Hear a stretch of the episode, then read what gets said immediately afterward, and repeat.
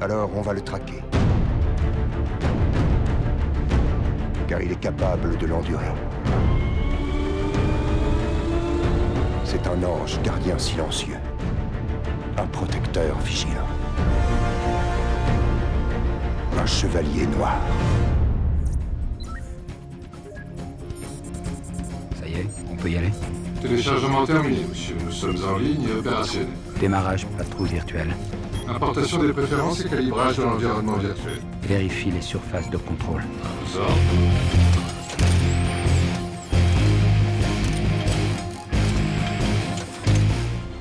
Tu donneras au peuple de la Terre un idéal à atteindre. Ils se rueront sur tes pas, ils trébucheront, ils tomberont. Mais le moment venu, ils te rejoindront dans le soleil. Le moment venu, tu les aideras à accomplir des miracles.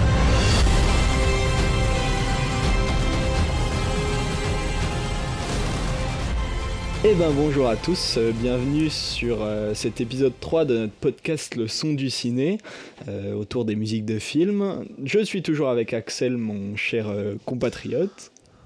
Bonjour Niels, et euh, dans cette troisième émission, nous allons euh, aborder un nouveau thème, cette fois-ci pas un compositeur, mais un thème plus général, puisque nous allons aborder les films de super-héros et leur bande originale. Et pour ça, nous avons un invité en la personne de Joey, de la chaîne des geeks de la pop culture. Bonjour Joey. Bonjour à tous, bonjour Nils, bonjour Axel, comment ça va? Ça va et toi? Génial. Super, super, tout va bien pour le meilleur des mondes. Alors très rapidement, peut-être que tu peux présenter euh, ta chaîne pour expliquer pourquoi tu es là sur l'émission spéciale super-héros? Eh bien, c'est une chaîne que j'ai montée euh, le 15 mars 2015 exactement. J'ai démarré avec des présentations de figurines euh, et en lien avec des comics à lire. Puis on s'est, je me suis comment, avec des copains dont tu fais partie, Axel. Nous avons monté cette chaîne pour parler de cinéma, pour parler de jeux de société, pour parler de tout ce qui nous plaît au niveau de la pop culture et bien évidemment beaucoup de super-héros dans le lot. Eh bien, merci pour cette petite présentation de la chaîne. Eh bien, peut-être qu'on peut commencer, euh, Nils, par euh, les premiers souvenirs de, films de super. Bah, complètement. En général, les super-héros, c'est assez relié à l'enfance, donc euh, je pense qu'on a tous des souvenirs dans l'enfance de films de super-héros. On peut peut-être commencer par euh, Joey, notre invité, qui va nous dire ses premiers souvenirs de super-héros. Alors moi, c'est- assez, assez flou pour être tout à fait franc. C'est soit Spider-Man, euh, celui de Sam Raimi, soit euh, les premiers X-Men avec euh, la, première trilogie. Pour être tout à fait franc, je ne sais plus. Je pense que Spider-Man, j'ai dû le voir au cinéma et que les X-Men, j'ai dû les voir à la maison. Mais, je me rappelle des deux. Au niveau bande originale, par contre, j'ai beaucoup plus celle de Sam Raimi en tête, hein. Puisque c'est vrai que le thème des X-Men, il est pas mal, mais c'est vrai que là, pour le moment, pour être tout à fait franc, je n'en ai plus aucun souvenir. Voilà. Donc, On aura euh, peut-être euh, l'occasion d'en reparler euh, dans cette émission. euh, on verra un petit peu tout à l'heure. Euh, Nils, peut-être euh, ton, ton premier souvenir, toi? Bah moi on va être assez d'accord, je pense que c'est les Spider-Man de Sam Raimi avec euh, cette bande originale qui est une vraie claque et qui est vraiment mise en avant parce que c'est carrément l'ouverture du film, on a tout un générique où on a presque que ça à écouter. Donc euh, c'est sûr que ça marque assez vite et je pense que c'est mon premier souvenir de bande originale autour des super-héros. Et toi Axel? Eh ben moi, j'ai un peu honte parce que c'est euh, un DVD que, que j'avais euh, chez ma mamie, encore une fois, et c'était les Batman Forever et Batman et Robin. Donc ça doit être certainement, enfin du moins c'est le, le film dont, je me rappelle avoir, que je rappelle avoir vu en premier dans les films de super-héros. Euh, et euh, bah, déjà à l'époque j'aimais bien quand même la musique, euh, j'étais déjà musicien donc j'ai- j'aimais bien la musique euh, qui est accompagnée. C'est pas la plus iconique qui soit, mais euh, au final, euh, après l'avoir réécoutée là pour l'émission, je me rends compte qu'elle était pas si mal cette bande originale, même si elle revient un petit peu à, à un truc un peu cartoonesque, mais on, on- on en reviendra à ce sujet lorsqu'on parlera un petit peu de l'histoire du coup de ces musiques de films. Ouais, les Batman de Schumacher, c'est clairement les plus fun pour un enfant, ça c'est sûr. Ouais, c'est ça. Et À euh, l'époque, ça va être marrant à voir. c'est ça. je pense pas que encore- Jim Carrey a dû faire peur à beaucoup de gens, même à beaucoup de gosses. hein. Il y a moyen. quand Ouais, même. mais après, ça, ça ça reste gentillet, tu vois, c'était le genre de film que j'avais vu, euh, et j'avais adoré quand j'étais gosse. Avec le recul, euh, voilà, mais j'avais bien aimé en le voyant, quoi. Je vous propose de passer à la séquence d'Axel euh, qui va nous parler euh, de l'histoire des musiques de films euh, de super-héros. Et voilà, je te laisse la main, Axel. Raconte-nous tout. Alors, euh, du coup, pas évident de, de- résumer cette histoire hein, qui commence dans les années 40 euh, avec euh, les premiers euh. Alors, les sérials, c'est un peu, un peu flou comme, comme truc, c'est un peu entre le téléfilm, la série. Et les premiers, vraiment les premiers films sérials de super-héros, c'est Captain Marvel, mais pas le Captain Marvel, enfin pas la Captain Marvel de l'univers Marvel, mais celui qu'on appelle aujourd'hui Shazam, donc de DC Comics, qui d'ailleurs, pour les plus, curieux, il est disponible sur YouTube. hein. si vous tapez euh, Captain Marvel 1941, vous tomberez sur euh, ce film, sur YouTube, voilà, pour ceux qui sont curieux. Euh, et donc il y a aussi d'autres films, Captain America, etc. Et dans ces films-là, en fait, après avoir écouté un petit peu, avec écouté un peu les bandes originales, c'est vraiment très anecdotique. C'est vraiment cliché de bon bah on a mis une musique au début et puis le long du film bah pas grand chose. Et euh, du coup, on va avoir beaucoup de ces séries un peu kitsch euh, qui vont euh, être euh, à la mode jusque dans les années 50-60, où il y a ce qu'on appelle le Comic Code Authority, qui est en gros une législation sur les comics. Donc voilà, Joey, tu peux peut-être décrire rapidement ce que c'est le Comic Code Authority, si tu vois. Eh ben, le, Comic Code Authority, en fait, c'était un, truc pour éviter, disons, une sorte de charte pour éviter de, de mettre des choses qui n'étaient pas en accord avec les mœurs de l'époque. Donc, il n'y avait pas de relations homosexuelles, il n'y avait pas de, euh, de violence, il n'y avait pas de sang, il n'y avait pas de relations interraciales, de sexe à l'écran, plein de choses comme ça. euh, et encore d'autres, hein, bien évidemment, euh, le, racisme, des choses comme ça, c'était accepté. Donc, il ne devait pas y avoir de super-héros noirs, de choses comme ça. En tout cas, pour l'époque. Et c'est vrai que euh, au fur et à mesure, les auteurs de comics et les réalisateurs ont réussi de façon très habile à contourner ce code pour montrer que c'était vraiment de la merde, que ça ne servait à rien. Et euh, il, est, il est- je crois qu'il a été euh, annulé dans les années 80 ou peut-être un peu Ouais, plus tard, je ça, sais plus exactement. abrogé, ouais, par là, ouais. Voilà. Mais donc, du coup, moi- dans les, dans les années 50-60, euh, ce code, a été très emmerdant et il a provoqué l'arrêt de pas mal de séries, sauf deux séries. La série Batman de 1960, avec le film de 1966, et une autre série qui s'appelait Les Aventures de Superman. Euh, donc d'ailleurs, euh, on peut euh, faire écouter un très court extrait donc de, de la bande originale de ce Superman qui est très connu. hein. c'est le, je sais pas si vous savez, c'est le oh c'est un oiseau, c'est un avion, non c'est Superman. Et donc du coup voilà pour pouvoir ensuite comparer avec le, le prochain film qui, que je vais vous présenter.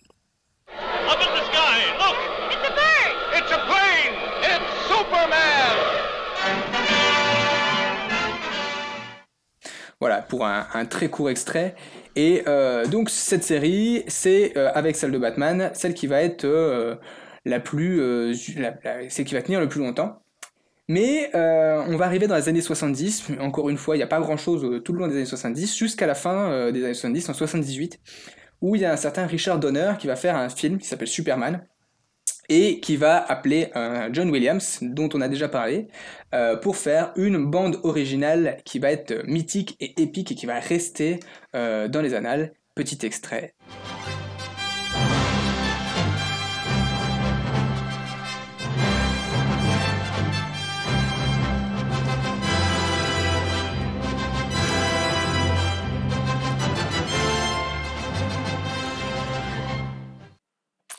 Voilà, beaucoup plus euh, importante et euh, cette bande originale qui va commencer à, à faire changer un petit peu les, les mœurs sur les, les films de super-héros, un petit peu aussi avec ce Superman. Bon, on continue, euh, pas encore grand-chose au niveau super-héros. On arrive en 1989, donc on a fait un bond dans le temps.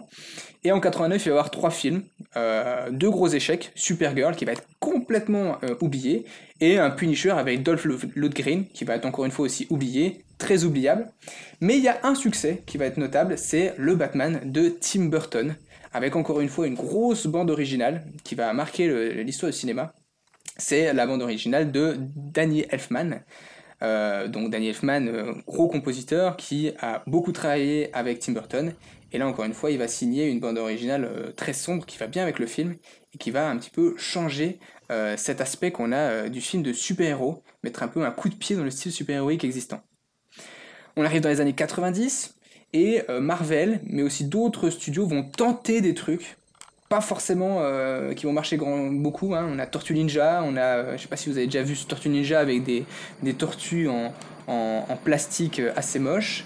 On a un Captain America qui est pas ouf non plus. Les 4 Fantastiques qui est connu pour être un nanar tellement les costumes et, et tout est moche dans ce film. Moi, j'aimais bien les Tortues Ninja. Ouais, mais bon, le film est pas de grande qualité, hein, c'était très cliché, puis aujourd'hui il a non, mais très mal c'était, vieilli. mais c'était marrant. Oui, c'est vrai que c'était marrant.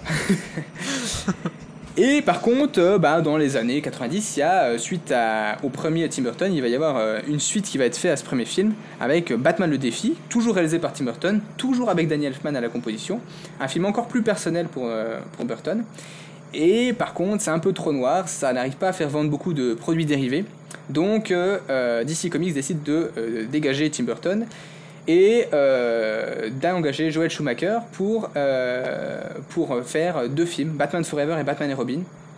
Et un autre compositeur, Elliot Goldenthal, voilà, qui va faire une autre bande originale qui, qui est pas si mal en fait, mais qui est beaucoup plus cartoonesque. On revient un petit peu à ces idées de, de, de, Batman des années 60 avec euh, dans le générique de début en fait euh, des, des sons qui vont accompagner euh, l'habillage de Batman, un petit peu cliché, ce- cet habillage où on voit les fesses de Batman, les tétons de Batman, voilà, on, revient sur du cliché, du, du kitsch.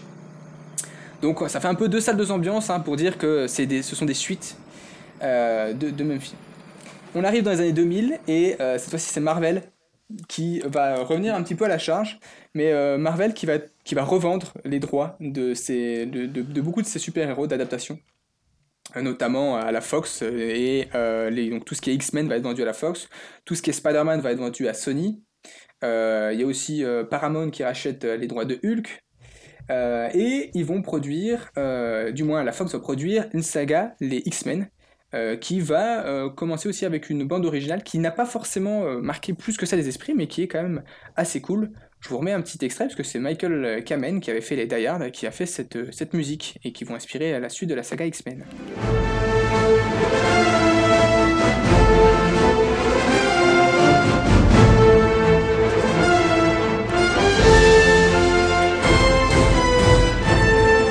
Non, c'est vrai qu'en Voilà. la réécoutant, euh, en la réécoutant, c'est, je m'en souviens. Donc c'est bon. Et, encore aujourd'hui, elle, est elle a été utilisée jusqu'à Ah oui, oui, jusqu'à elle est très, récemment très dans les derniers, dans les X-Men. Donc elle a quand même, euh, elle a quand même marqué euh, sa génération, on va dire, dans, les- dans la musique des, des super-héros. Non, mais les, les puis- mêmes utilisés dans Deadpool 2, si, si je me Ouais, trompe pas. ouais, ils pour, utilisent pour- un petit peu pour, pour s'en moquer, hein, bien évidemment, mais, mais même dans Future Pass, elle est elle est vraiment utilisée très souvent celle-ci. Donc du coup, voilà, elle a quand même marqué, euh, malgré tout, euh, après c'est plus lui qui a fait tous les, tous les X-Men derrière, mais elle a quand même marqué sa génération, on va dire, dans les, bandes originales. Et arrive un nouveau euh, film de un certain Sam Raimi, euh, qui va faire euh, une trilogie de Spider-Man, avec encore une fois Danny Elfman qui revient à la bande originale, et qui va euh, donc composer une bande originale assez épique, assez euh, connue aussi. On en reparlera un peu plus tard. Ensuite, euh, suite à ça, il y a plein de films. Donc, on a dit les suites de Spider-Man, mais des films beaucoup moins bons aussi, des beaucoup moins notables. Un Daredevil, un Electra, euh, des Ghost Rider avec euh, Nicolas Cage notamment. Et puis, il y a un studio, un petit studio, un certain Disney en 2004 qui va tenter une contre-attaque avec un film d'animation. Ce sont Les Indestructibles. Et Les Indestructibles avec euh, la bande originale qui a été euh, composée par Michael Giacchino, qui d'ailleurs reviendra à des films super-héroïques puisqu'il va composer la musique de Doctor Strange et des films du Spider-Man du MCU aussi derrière. On arrive du coup euh, en 2008 et là cette fois-ci en 2008 Marvel va le produire des films et essayer de créer un univers avec les débuts du MCU pour Marvel Cinematic Universe. Là par contre on arrive sur une production de film qui va être euh, un peu à la chaîne sur certains euh, bandes originales surtout. Euh, il y aura moins de leitmotiv. euh, Sachant juste que c'était pas du tout le projet au départ de faire un MCU, hein. c'était, c'était vraiment de faire un film Iron Man. Hein. Ils ont fait Iron Man, ils ont vu que ça marchait bien. Il y avait Hulk qui était produit par la Paramount en parallèle. Et ils se sont dit, Ouah, pourquoi pas, on pourrait tenter de, de rattacher Bah, tout ça. c'est surtout Disney en fait. Qui, a- je sais que tu vas y venir, mais c'est surtout Disney qui, grâce au clin d'œil qu'avait fait euh, l'effet euh, Marvel à la fin de son Iron Man avec la scène de Nick Fury, ont décidé euh, après ça et vu que Hulk a bien marché, avait bien marché à l'époque, c'est vrai que c'est un film très moyen, ont décidé de se dire bah pourquoi pas faire un, un vrai univers partagé quoi. Ouais. Je sais que tu vas y venir, mais voilà, je tenais à préciser. Et donc du coup voilà, ils vont, ils vont commencer à, à construire cet univers, ils vont aller produire euh, donc des films euh, en se disant voilà maintenant on va introduire héros par héros pour construire, pour arriver jusqu'en euh, 2012 si je dis pas de bêtises, C'est ça, à 2012. Avengers, avec euh, notamment Alan Silvestri à la, à la bande originale de d'Avengers. Euh, donc je disais, les bandes originales des, des, films MCU ont un peu moins marqué en fait parce que euh, ils vont beaucoup euh, utiliser des choses qui existent déjà. Par exemple, dans Iron Man, on va surtout retenir la ACDC, dans Les Gardiens de la Galaxie, on va retenir surtout la bande originale des années 70. Et les, les, les, bandes originales, malheureusement, vont un peu moins marquer les esprits. Euh, pourtant, il y avait donc des bonnes bases avec notamment le, le thème d'Avengers de Sylvestri qui va être utilisé sur tous les Avengers. Ouais, le thème d'Avengers, très qui, très qui, bon. Qui est quand même assez, assez cool. Et puis, euh, on va euh, quand même avoir deux trois trucs intéressants dans les bandes originales, notamment la réutilisation du sujet générique de la série de Spider-Man euh, par euh, Giacchino dans le Spider-Man du MCU. Donc, je mets juste les deux petits extraits. Alors, c'est pas évident, mais c'est les mêmes, euh, les mêmes accords, les mêmes, le même, les mêmes, la même musique, la même la mélodie. même mélodie, hein, carrément. C'est vraiment mmh. repris euh, note pour note. Mmh. L'araignée, l'araignée, elle bien singulier. Dans sa toile, il attend d'attraper les brigands en garde, car l'araignée est là. Il est fort. Donc ça c'est l'original des années 60. Ce qui n'est pas Peter Cochon. Hein. Non. Alors, Peter euh, Cochon. Non, bien sûr que non. Peter Cochon. Et après, je vous mets euh, du coup euh, la même mélodie réutilisée par Giacchino pour euh, Homecoming, euh, le Spider-Man du MCU.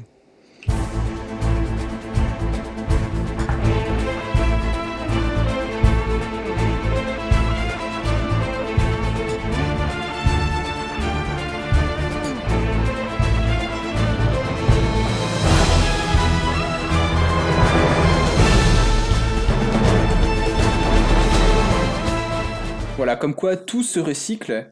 Euh, et donc du coup le clin d'œil est, est, sympathique. Voilà, on, on, se dit on réutilise le premier générique de la première série euh, Spider-Man. Il faut savoir aussi que aux États-Unis c'est quand même très très très culte.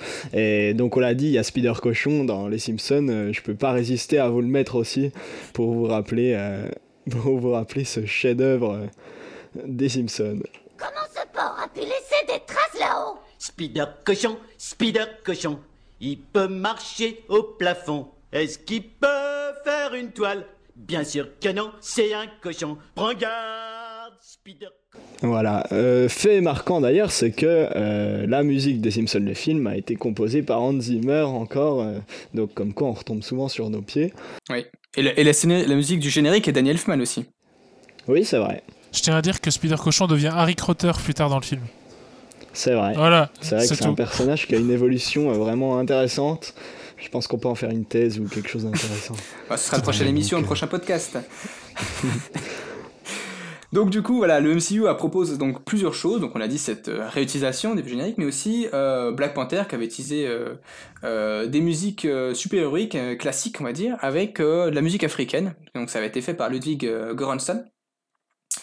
Et puis, euh, en parallèle donc de ce MCU, il y a DC qui va quand même tenter, euh, et qui va quand même bien tenter, puisqu'il va produire euh, la trilogie de Batman de euh, d'un certain Christopher Nolan, avec une musique qui a été composée par Hans Zimmer. On revient un peu encore un à petit, lui. Un petit compositeur. Hein. Oui, voilà. Pas très et connu. Qui, qui, qui n'est pas tout seul, parce qu'il est en même temps avec, avec, James Newton Howard, qui est celui qui a fait notamment la musique de beaucoup de films de euh, M. Night Shyamalan. Euh, désolé si je le prononce mal, hein. c'est un peu. Non, c'était, je crois que c'était, la, je crois que c'était hein. la bonne prononciation. Parce que c'est, c'est, j'ai toujours galère avec ce réel. Le, le Y est muet, M. Shyamalan. Ouais, ok. bon. Et du coup, euh, donc ils vont produire ça, et euh, par contre, ils vont dire à demander à Nolan, Nolan s'il veut faire un, un, un, genre de MCU, et Nolan dit non, non. Par contre, j'ai un pote qui voudra peut-être, et ils vont engager un mec pour faire Man of Steel.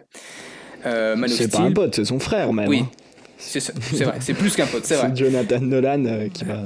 Donc écrire, Jonathan Nolan qui va écrire donc euh, Man of Steel et puis ensuite qui vont partir sur Batman versus Superman et d'autres films derrière, mais euh, qui vont avoir moins de succès, on va dire les films derrière Batman versus Superman.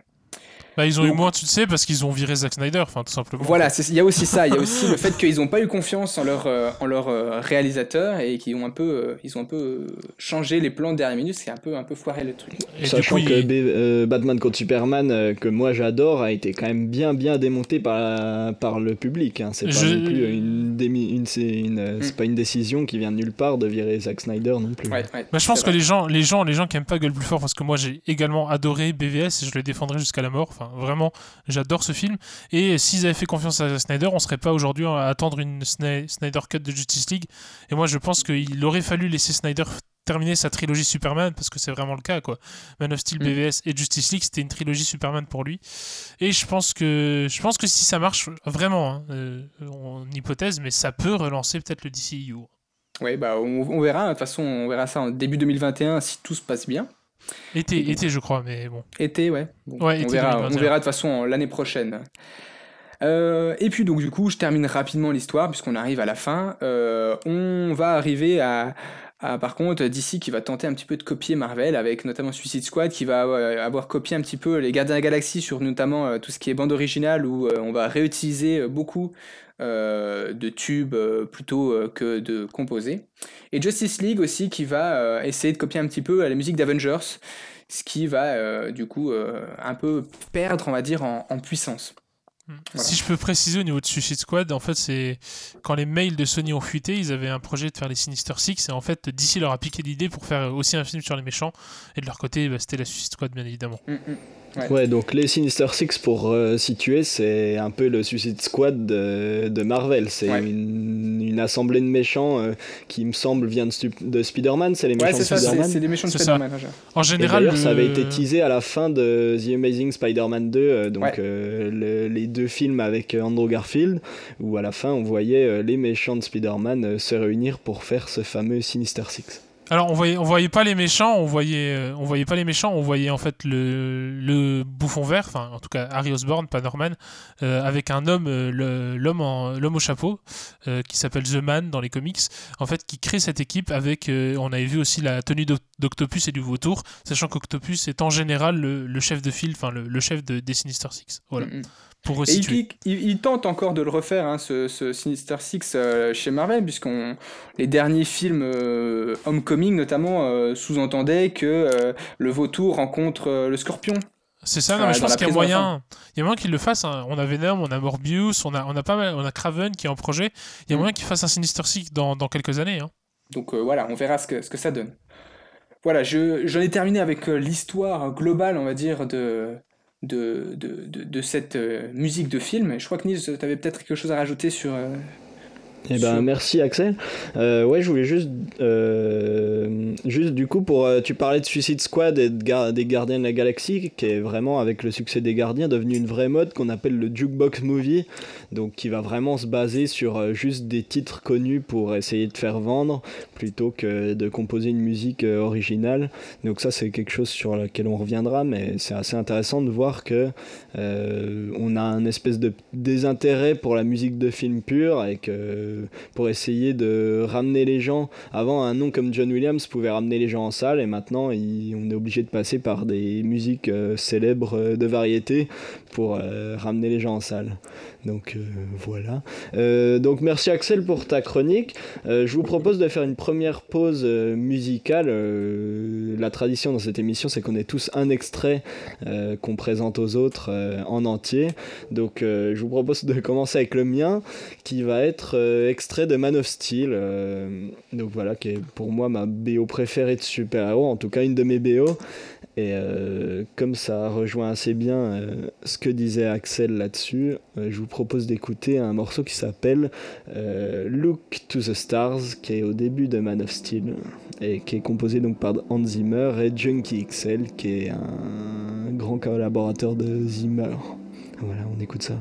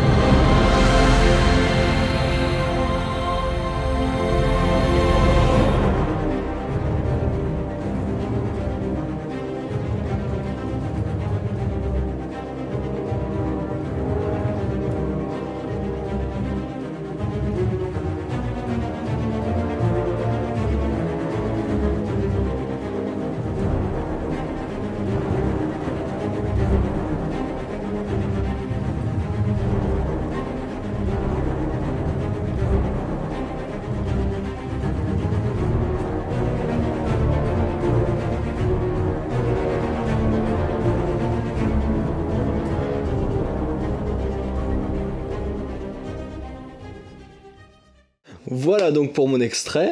Euh, je, le trouve intéressant parce que on sent clairement euh, les prémices d'Interstellar au départ, je trouve. On a vraiment cette espèce de nappe un peu nébuleuse qui rappelle presque l'espace, le vide de l'espace.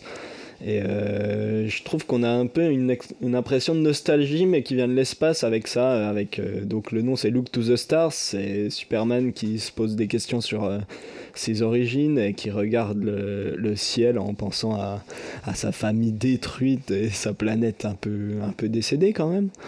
Et euh, donc euh, je trouve ça intéressant d'avoir euh, une évocation du nouveau thème de Superman de Hans Zimmer juste au timbal. Je trouve que c'est assez, assez bien trouvé aussi. Euh, c'est assez rare d'avoir que les timbales qui font cette espèce de boum boum dans le vide comme ça. C'est Qu'on retrouve dans, dans Fly plus tard d'ailleurs, ce, ce, ce- ce petit Ouais. début, c'est quasiment le même. Ouais, c'est ça, on a, une, on a vraiment les prémices de ce que va devenir Superman en tant que vrai super-héros, et en même temps on a cette fragilité, euh, en même temps que la puissance, je trouve que c'est assez bien fait de, de mélanger tout ça. Euh, et euh, je trouve que ça ressemble beaucoup au thème du Dark Knight, pour le coup. On a vraiment euh, ce côté percu, euh, vraiment infrabasse et tout ça. Mais euh, il y a une vraie dimension héroïque en plus que je trouve qui manque un peu au thème de Dark Knight, qui est juste un peu bourrin sans avoir ce côté vraiment puissant et héroïque qu'on retrouve là, je trouve, avec Superman. Voilà pour mon extrait. Si vous avez des trucs à dire dessus, n'hésitez pas. Très, très, très bon extrait. Moi, je, je préfère dans le film, en tout cas Fly, quand il devient réellement Superman, avec la première scène de vol, justement. Euh, pour revenir sur ce que tu disais sur le, sur le Batman, c'est aussi deux identités différentes au niveau de Superman, qui est vraiment le sauveur, le super-héros, le boy scout, quoi. Là où Batman est un peu plus dark, et je pense que aussi c'est pour ça que qu'au niveau de la composition, on n'a pas de cette mélodie héroïque, comme, comme tu dis, pour, euh, pour Batman, euh, alors qu'on l'a pour Superman, quoi. C'est clair. Bah, euh, les choix de Batman sont déjà plus discutables et c'est un héros qui est beaucoup plus remis en question, en tout cas avant BVS où ça s'inverse un peu. euh. C'est ça. Mais euh, dans le Dark Knight, en tout cas, c'est sûr qu'il est beaucoup moins acclamé que dans Man of Steel. Et c'est pour ça qu'on a un côté un peu plus dark, t'as raison. Je trouve qu'ici, avec Man of Steel, on a vraiment un dernier exemple pour moi de musique un peu marquante dans les musiques de super-héros parce que de l'autre côté, chez Marvel, on va arriver à un vrai problème, je trouve, qui est euh, que le MCU euh, fait beaucoup d'underscoring. Donc, euh, l'underscoring, c'est vraiment de mettre de la musique de fond tout le temps et complètement oubliable. Des fois, on a même du mal à l'entendre. Et euh, donc ça, je voulais en parler avec vous. C'est quelque chose qui a été soulevé par Every Frame Painting, qui est une super chaîne YouTube, qui a fait une vidéo où ils vont interroger des gens dans la rue, ils leur demandent de chanter une musique de Harry Potter ou de Star Wars, il n'y a aucun souci. Et après, ils demandent aux gens de chanter une musique du MCU, et là, tout de suite, c'est beaucoup plus compliqué. Les gens sont incapables de ressortir ne serait-ce qu'un thème du MCU. Pourtant, c'est les films qui ont fait le plus d'entrées. Et euh, donc je voulais en parler avec vous. Est-ce que ça c'est quelque chose que vous ressentez aussi quand vous allez voir les Marvel? Est-ce que ça vous manque une vraie musique euh, mémorable? Vas-y, je t'en prie, Joey, euh, je te laisse euh, la parole. Bah alors, ça dépend réellement de quel film, parce que comme on, comme on en parlait tout à l'heure, euh, les Gardiens de la Galaxie qui jouent beaucoup sur, comme on le dit, les jukebox, euh, jukebox movie, ça, ça, ça reste, y a pas de souci. Quand je vais voir un, Avengers, moi, j'aime vraiment beaucoup, j'ai même hésité, pour vous le dire, on en a discuté avant, j'ai hésité à choisir euh, le thème d'Avengers en, tant que musique préférée de super-héros. Euh, mais ça, eh, même si le thème est vraiment ex- excellent, enfin je trouve surtout qu'on retrouve beaucoup. En fait, on retrouve le thème de, Captain America, puis le thème de Thor, et ensuite ça monte en puissance pour amener véritablement le thème des Avengers. Euh, en tout cas, surtout dans Avengers 1. Après, il a été remixé pour le 2, pour euh, Civil War, pour Infinity War et Endgame. Euh, sinon, si on prend d'autres films, à part Bla- Black Panther ou même Far From Home, je trouve que Giacchino a fait un super travail dessus. C'est vrai qu'il est compliqué d'entendre un thème sous-jacent pour chaque personnage, pour chaque film, c'est très compliqué. C'est vrai. Donc il y, a, il y a vraiment ce thème des Avengers qui se démarque, en tout cas. Et après le reste, c'est vrai que c'est compliqué de, de pouvoir te, te ressortir. euh, je sais pas moi, le thème, euh, le thème par exemple de, euh, de Homecoming ou le thème de euh, Ragnarok. Enfin, c'est compliqué. Moi, j'ai Mm, du mm, mal. mm. D'ailleurs, en Ragnarok, ils ont aussi utilisé des musiques connues. Donc. Ouais, ouais, c'est un, un peu la difficulté du MCU, c'est-à-dire que euh, j'en j'en ai un peu parlé dans, dans l'histoire des, des musiques de films, c'est que ici euh, on a euh, des thèmes qui sont pas forcément réutilisés. Je pensais, moi, euh, en voyant Avengers 1, que les thèmes de tous les personnages qu'on avait vus, on les pourrait les retrouver dans les films solo. Ce qui, au final, c'est pas vraiment fait. Il n'y a pas de continuité entre les films. Et euh, c'est presque dommage parce que, par exemple, je pense à une très grosse saga, parce qu'on pourrait dire, ouais, mais là, il y a beaucoup de films, donc c'est pas évident. Mais James Bond euh, a réussi à quand même réutiliser certains euh, gimmicks de musique, même si c'est pas forcément des musiques complètes. On a des gimmicks de musique qui vont revenir quand il y a James Bond qui arrive, dans certaines scènes d'action. Et là, ici, bah, par exemple, si je vous dis la musique d'Ant-Man et la guêpe, il y a personne qui saura te dire quelle est la musique d'Ant-Man et la guêpe. Ah, Et, à part quelques exceptions, même des films que j'ai adorés, hein, Doctor Strange, euh, c'est Giacchino, et je ne peux pas te faire la musique de Doctor Strange. Vraiment, je peux pas te la chanter. On disait qu'il y avait vraiment la musique d'Avengers, parce que Avengers, euh, ça a été culte, mais parce que je pense qu'aussi ça a marqué, parce que c'était, euh, on a eu une musique avec le, la- le logo Avengers, et donc on avait que ça à penser. Mais c'est Ah, vrai c'est aussi, regardes... euh, c'est parce que c'est Sylvestri aussi la musique. hein. Voilà, c'est ça. Après, Ah, si c'est tu sûr, regardes bah, le reste... Alan Silvestri, c'est pas n'importe qui, je pense qu'on Mm. peut en parler un peu. C'est le, le compositeur, entre autres, des musiques de Zemeckis, notamment Retour à le futur. Voilà, Et, quoi. euh, voilà, donc c'est un vrai, c'est un vrai euh, élève de John Williams, je trouve. On retrouve vraiment son même style de composition. Et c'est sûr que pour moi, Avengers, c'est vraiment le thème, euh, le dernier thème du MCU qui est vraiment bien construit, avec une montée, avec des, des instrumentations qui sont là pour une raison, ce genre de choses. Après, c'est réutilisé plus tard, quoi. Mais dans, dans Endgame, on a le thème qui est, qui est remixé, qui apporte une dimension beaucoup plus, je trouve, sombre vraiment à Endgame. Hein. Et le thème d'Endgame, moi, celui qui a été utilisé par exemple dans la bande-annonce, mais je l'adore. Je trouve que c'est le meilleur thème Avengers de... pour moi. Mais bon. Mais je crois que euh, Silvestri était revenu un petit peu hein, sur les, les Avengers. hein. C'est lui qui a fait euh, beaucoup des, des, des- des musiques des Avengers, hein, même si c'est pas tout lui qui a fait. Euh, il est quand même revenu sur les Avengers, donc on retrouve sa patte dans les Avengers. Et c'est vraiment, on va dire, la, la trilogie de films où il y a ces musiques, parce que moi, j'a- moi j'avais aussi aimé la musique d'Iron Man 3, mais euh, pareil, je suis pas sûr qu'en demandant à quelqu'un de chanter la musique d'Iron Man 3, il saura euh, me- le- le- la chanter, quoi. C'est pas. Bah, surtout, que la... surtout que la scène avec la musique euh, qu'on retient dans Iron Man 3, c'est quand il détruit toutes ses armures et c'est du ACDC. C'est ça. Voilà, c'est, on retient beaucoup bah, les groupes. Si on demande à des gens de quelle est la musique d'Iron Man, ils vont souvent nous dire répondre ACDC, je pense. Euh, pareil avec les Gardiens de la Galaxie, hein, c'est, euh, c'est, c'est euh, Hooked on the Feeling, c'est, euh, c'est toutes des années 70, euh, euh, 60-70 qui vont, qui vont ressortir, quoi. C'est pas. Après, est-ce ah que c'est mais- pas un peu la faute aussi du public, peut-être un désintérêt pour la musique de film aussi hein. Peut-être que c'est moins. Nous, euh, quand on était petits, c'est vrai qu'on était à. Peut-être parce qu'on est musicien aussi, mais on était vraiment à fond sur la musique de film et on s'intéressait à qui avait fait la musique de quel film.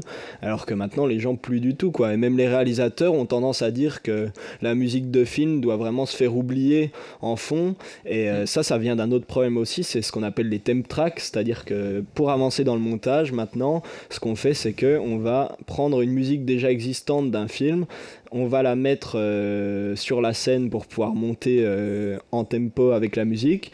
Et une fois que ça fait 2-3 mois que les réalisateurs connaissent la scène avec cette musique, c'est assez compliqué d'arriver en tant que compositeur après et de dire euh, bah, je vais tout changer à ce que tu as l'habitude d'entendre dans cette scène en recomposant quelque chose. Mm. Donc ce qui se passe, c'est que les réalisateurs demandent en général aux compositeurs d'imiter la musique euh, du film, euh, la, la theme track, donc la musique d'un autre film qu'ils avaient mis sur leur montage.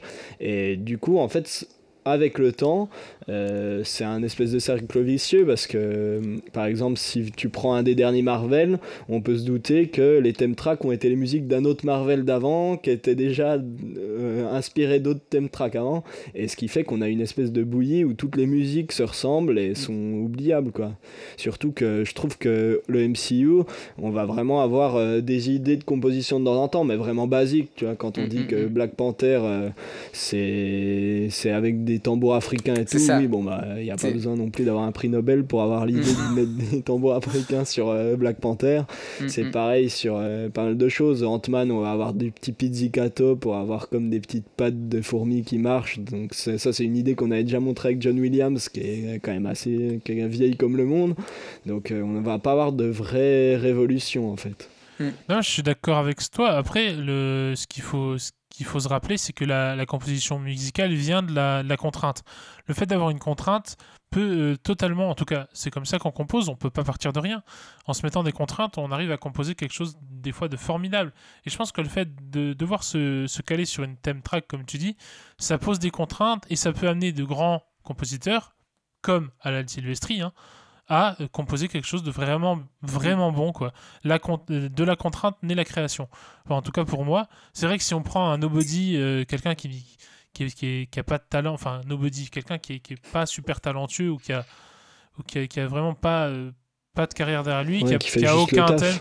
Qui fait juste le taf comme, un yes man pour un réalisateur, oui, c'est sûr que ce sera pas mémorable. Après, quand tu prends Giacchino, même s'il a fait des thèmes oubliables et qu'il n'est pas incroyable, il a quand même réalisé des choses très bien, moi je trouve, pour Far From Home et Alan Silvestri, bien évidemment, sur les Avengers. Même s'il y avait une thème track, il en a quand même sorti quelque chose de très bon, quoi. Après, moi, il y a un autre souci que je vois, c'est que, bon, bah là, cette année, euh, avec le Covid, il n'y a pas eu de, de film Marvel, mais, mais quand tu vois que habituellement, il y a deux, trois, euh, quatre films Marvel dans l'année, c'est vrai que c'est peut-être pas évident aussi pour un compositeur quand on lui dit, bah voilà, on a sorti euh, Spider-Man, euh, dans un an, il faut qu'il y ait le Spider-Man 2 qui sorte, donc faut refaire une bande originale. Il y a peut-être aussi cette Il y a un contrainte de, manque de temps, ça, c'est sûr. de- de manque de temps, hein, parce que quand tu vois que euh, certains films, certaines grandes sagas comme bah, les, chez DC par exemple, les films étaient plus espacés. Il y avait euh, plus de temps entre un BVS et un, et un- enfin un et un BVS par exemple. Donc plus de Et temps. j'ai l'impression qu'il y a un vrai amour de la musique chez DC pour le coup, parce que quand Ouais. on voit BVS et tout, euh, on a quand même des thèmes vraiment euh, recherchés, et on sent que le studio a voulu avoir une musique euh, poussée, là où Marvel, qui a forcément pas le temps aussi, hein, c'est pas forcément Mm, mm, qu'ils y mettent pas du leur, mais on Ah, n'a je pas suis le temps de vraiment révolutionner la musique de film en ayant 4 semaines pour composer. Non, mais Ouais. c'est clair. Quand tu prends par exemple les, les derniers Star Wars, euh, John Williams, le, seul truc nouveau qu'il a fait pour les Star Wars, c'est euh, le thème de Rey. Parce qu'il a eu du temps pour le 7. Et puis après, euh, il y a eu que deux ans entre le, entre le 7 et le 8 et deux ans entre le 8 et le 9. Alors qu'avant, il y avait trois ans et puis c'était pensé sur du plus long terme. Là où il a pu réellement composer des vraies compositions comme Duel of the Fates, comme euh, le, le combat Obi-Wan Anakin. Alors que là, la seule nouveauté dans les derniers Star Wars, c'est vraiment le thème de Rey. Il n'y a rien de neuf. C'est du recyclage sinon. Mm, mm. C'est sûr, c'est on n'a pas c'est vrai qu'on a aussi, là, on a aussi une autre dimension sur Star Wars qu'on n'a pas sur le MCU, c'est le fan service aussi, parce que là, c'est encore Disney, donc euh, on peut se dire que c'est un problème aussi au-delà du MCU qui s'étend à tous les blockbusters.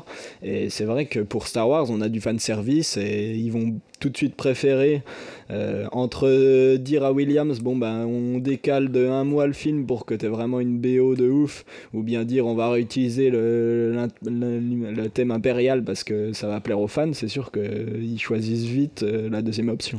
Ouais, je suis d'accord. Après, euh, Endgame et Infinity War, c'était clairement du fanservice. Endgame, c'est que du fanservice, le film. hein.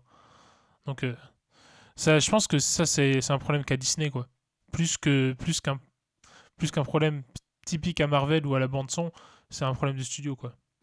Ouais, bah c'est le même problème que pour euh, les films en eux-mêmes, c'est qu'il faut vendre, quoi. Ils essayent de Mm. vendre à tout prix euh, et l'artistique, ils s'en foutent un peu, quoi. Mm. Enfin, je trouve. euh. Moi, moi j'aime bien Star Wars, j'aime bien les derniers Star Wars, sauf le 9 et puis les, les Marvel, en tout cas la, plus, la plupart. Mais, euh, mais oui, c'est vrai que du, du nou- de la nouveauté du 9 et de la surprise, ça pourrait être cool aussi. Euh, Je, je crois que quand t'as dit, euh, qu'il y a eu un problème dans ton micro parce que t'as dit que t'avais aimé les, les derniers Star Wars, donc il y a dû avoir un bug dans le micro. Ah, mais moi 7 et 8, Ouais. 8 surtout, 8 j'adore. hein. Le 9, Je suis beaucoup d'accord, moins. ouais. Je Mais voilà. défendrais aussi bec et ongle le 8. Ah, le 8 est trop bien, voilà, on est Oui, d'accord. non mais voilà, mais moi c'est la, trilogie en soi que je ne défends pas parce que il y, a- y a rien qui, enfin, ils sont pas, ils On sont a pas perdu d'accord. 80% des auditeurs en disant ça. Voilà, c'est ça, exact, exact. Mais moi je vais essayer de les ramener en disant que moi j'ai, voilà, j'ai été déçu quand même. Voilà, bah tu deviens officiellement le, le présentateur préféré de ce podcast.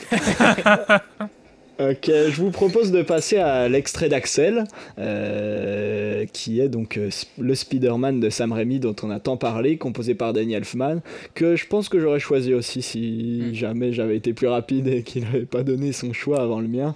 Donc je vous propose d'écouter ça et on en parle après.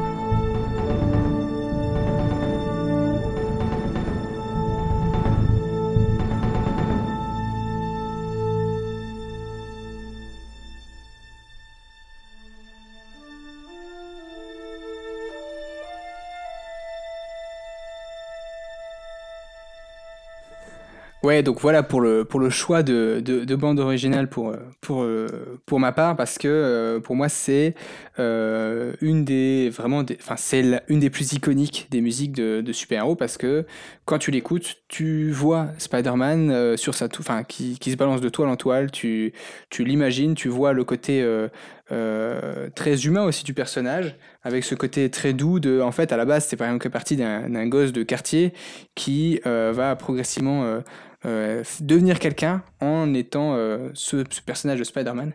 Moi, je trouve que la bande originale est juste incroyable, elle colle parfaitement au personnage. Euh, là, c'est le, thème principal, c'est le thème du début, mais a ce thème, enfin, ces morceaux de thème vont être réutilisés sur beaucoup de, de, de, de, musique de tout le long du film. Euh, quand il y aura des moments où il va perdre la foi, puis il va, il va rebondir et tout. Et enfin, je trouve que ça résume très bien le personnage.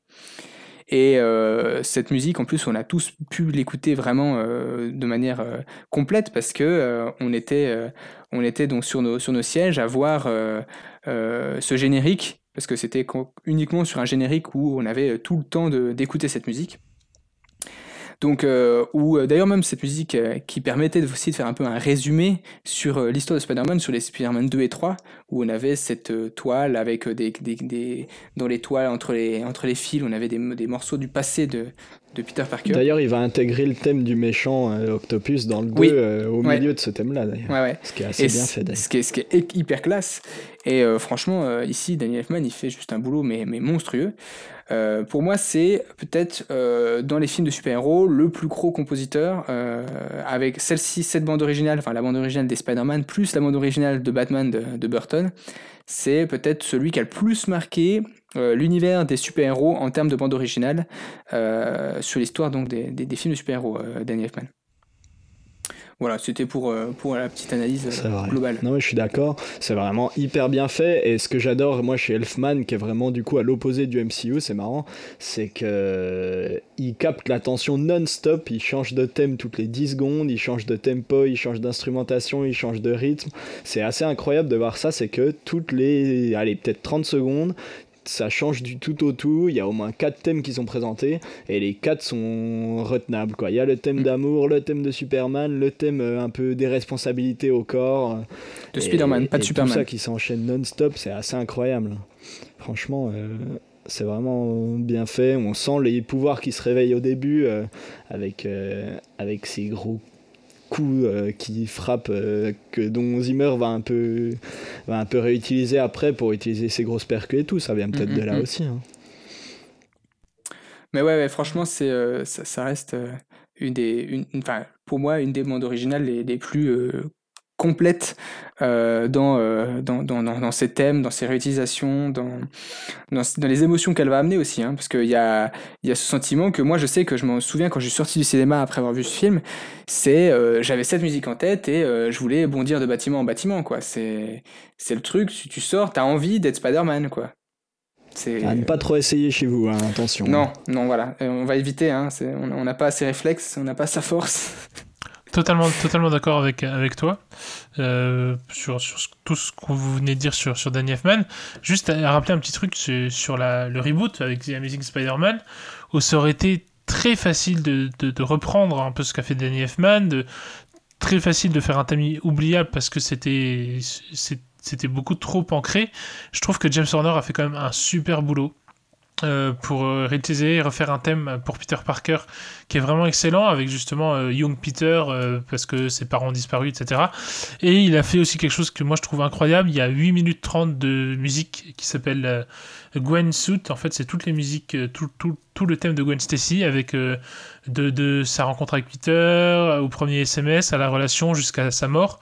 Ça dure 8 minutes 30 environ et c'est incroyable en fait euh, je trouve que cette, euh, cette suite de Gwen Stacy sur les deux films hein, euh, c'est pensé depuis le début et c'est vraiment bien fait quoi. Voilà, ouais, c'est- je tenais Eh à dire ben, ça. ouais, je, vous, je vous propose justement d'en parler, puisque moi, pour ma chronique, je, je voudrais euh, parler euh, justement de tous les thèmes de Spider-Man euh, qui se sont succédés, de Rémi jusqu'à Marvel. Euh, D'abord parce que c'est un des super-héros qui a le plus euh, accompagné l'histoire du film de super-héros du début des années 2000 jusqu'à aujourd'hui. Donc à partir de ces thèmes, je vous propose qu'on voit un peu euh, l'évolution de ces musiques et, euh, comment les compositeurs ont un peu révolutionné le- la Mm. musique de films de super-héros. Sachant que le premier film Spider-Man, c'est en 77. Voilà. C'est vrai, c'est Oubli- vrai, mais oubliable. qu'on l'oublie facilement. Voilà. euh, même le premier Batman, on l'avait un peu oublié avant que, avant qu'il ressorte sur Internet un peu viralement pour euh, son côté un peu ridicule. Mais c'est vrai que on a vite tendance à oublier les films de super-héros des années 60-70, à part bien sûr Superman. Il y, a- y a des raisons aussi, hein, ça. hein. c'est que c'est que c'est- quand même assez assez particulier euh, comme, Bah, euh, comme style de film. hein. C'était une version Power Rangers où il se battait avec un méca géant à la fin, quoi. Ah bah oui, carrément. c'est- oui. Et puis euh, il y, a- il y a une version indienne aussi hein, de Spider-Man hein, euh, qui, est, qui, est- qui, sont plantés dans les super-héros, sûrement les Indiens, parce qu'il y a un mec déguisé en Spider-Man qui vole comme Superman. Mais bon, c'est voilà, On vous très- conseille d'aller voir ça sur YouTube, bien sûr, c'est toujours un plaisir de voir ce genre de choses. Ah.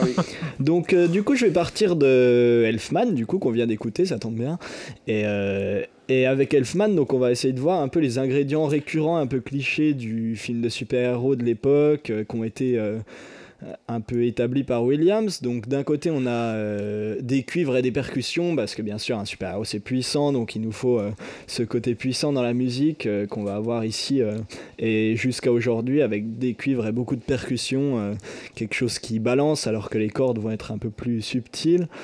Et, euh, et on va avoir un rythme soutenu, héroïque et souvent contrebalancé par un thème euh, plus calme, un peu d'amour. Euh, Ça c'est vraiment quelque chose que William fait souvent. Je vous conseille d'écouter la, Raid- la Raiders March Raiders March de Indiana Jones qui est construit pareil, c'est-à-dire qu'il y a le thème euh, héroïque et au milieu on fait une pause pour passer à un thème un peu plus calme d'amour. Donc le Superman thème marche pareil. Donc euh, on va voir ensemble que cette version un peu old school de la musique de super-héros va évoluer avec le temps. Euh, voilà, Elfman le dit lui-même, il voulait composer une musique à, l'ancienne, une good old-fashioned music, comme on dit en anglais. Et, euh, voilà, donc dans les trucs qu'on peut retrouver aussi de l'époque, on a beaucoup de figuralisme dont on avait parlé pour John Williams, c'est-à-dire qu'on va utiliser un instrument de l'orchestre pour, pour figurer quelque chose qui arrive dans le film. Donc là, on va avoir cette percussion euh, très régulière qui va faire penser bien sûr aux pattes d'araignée qui se baladent. On imagine Sp- Spidey qui court. Euh, on va avoir beaucoup de, aussi de, de percus sur des objets de la vie quotidienne, des tonneaux, des bouts de métal, etc. pour retranscrire l'ambiance de New York parce que New York est vraiment un personnage à part entière de Spider-Man. Donc euh, ça, on va l'avoir beaucoup chez Elfman. On sent aussi la tension, le danger, on va se servir des émotions ressenties à la lecture du scénario pour écrire la musique, là où les Marvel vont plus se servir de l'histoire, vraiment, euh, ils vont prendre euh, à la page ce qui est... euh, Là où Elfman va vraiment essayer de ressentir quelque chose en voyant le film et ensuite composer à partir de là, chez Marvel, on va vraiment se dire, bon, ben, comme on l'a dit, si ça se passe en Afrique, bon, ben, on va me prendre des musiques africaines, ce genre de choses, ça va être beaucoup plus littéral pour le coup. Euh, voilà, et donc ici, ce qui va faire, en fait, les compositeurs vont toujours avoir un, vont toujours avoir un défi avec Spider-Man, c'est que Spider-Man et Peter Parker, c'est carrément deux personnages complètement différents. Peter Parker qui est vraiment un ado euh, un peu loser réservé, là où Spider-Man est vraiment le super-héros. Là, c'est le, le cas totalement euh, dans le Spider-Man de Rémi et dans les Spider-Man de Mark Webb.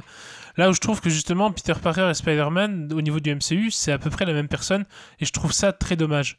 Je trouve que au niveau, euh, Spider-Man, Peter Parker, la meilleure, version euh, de découpage entre les deux personnages pour moi était chez Mark Webb avec euh, Andrew Garfield qui pour moi représente totalement Peter Parker et Spider-Man, les deux meilleurs côtés pour moi des deux personnages. Enfin voilà. Là où on peut faire la différence chez F-Man et chez euh, euh, Horner, je trouve que pour Gakino, euh, au niveau du MCU, il n'y a, y a aucune différence entre les deux. Quoi. C'est vrai. C'est vrai que c'est un problème aussi du MCU, mais bon, on va pas, on va pas trop tirer sur le MCU quand même, les, les pauvres. Euh, euh, surtout que Giacchino est quand même un super euh, compositeur, moi je l'adore. Enfin bref.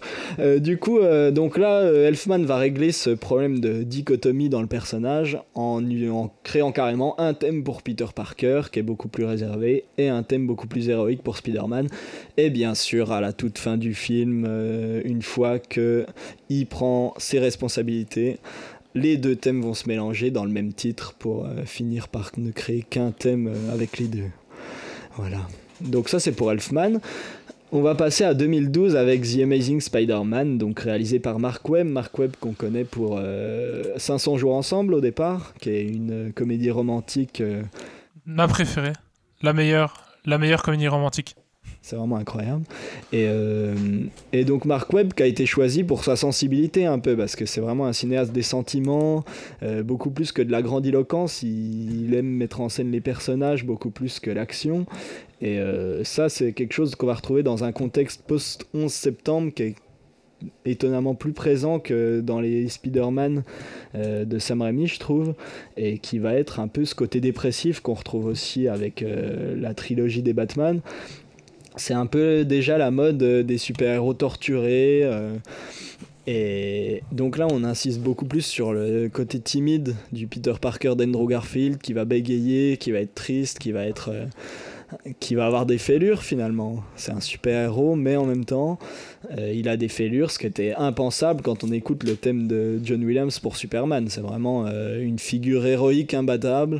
Et là, on a donc un homme derrière le costume finalement. Mm.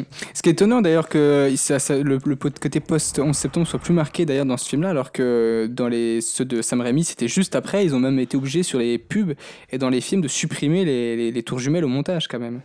Ouais, il y avait un trailer euh, qu'on peut retrouver sur internet où on voit euh, une grosse toile de Spider-Man entre les deux, euh, entre les deux tours, ce qui serait pas trop passé juste après qu'elle se soit écroulée.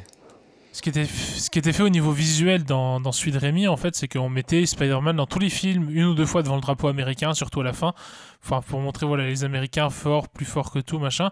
Là où c'était beaucoup plus subtil dans les Amazing, comme le dit Nietzsche, c'est beaucoup plus fait sur l'histoire euh, l'histoire non racontée des parents de Peter, sur l'histoire de Peter et sur la musique. Là où, euh, avec Rémi, on a mis les gros tambours, visuellement, on fout Spider-Man devant le drapeau, tu vois. Euh, mais c'est vrai que le côté 11 septembre, à partir de 2012, à partir de Avengers, on se permet, le traumatisme est passé, de, de redétruire New York, de, de refaire des, choses plus subtiles à ce niveau-là, quoi. C'est vrai, c'est vrai, c'est intéressant. Euh, du coup, euh, oui, du coup, on a vraiment donc euh, ce personnage qui est lié au costume. Il y a des conséquences et la personne derrière le costume, ce coup-là, c'est Peter Parker. Donc pour ça, on va on va arrêter cette histoire de deux thèmes différents pour les deux. Et ce que va faire euh, Horner, qui est assez intelligent, je trouve, c'est qu'il va prendre un thème et qu'il va juste changer l'instrumentation. Avec un petit piano, il va rendre compte de la timidité de Peter Parker.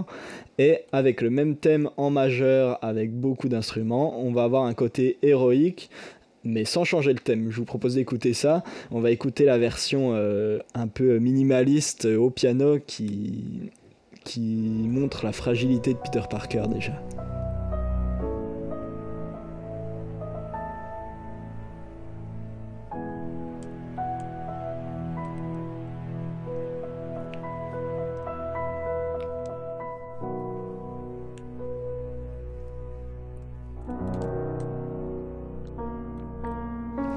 Voilà, ça c'est l'orchestration de ce qu'on pourrait appeler le thème de Peter, du coup, contrairement au thème de Spider-Man, mais qui va être en fait le même thème, juste avec euh, beaucoup plus de corps, euh, l'orchestration habituelle des musiques de super-héros. On écoute ça.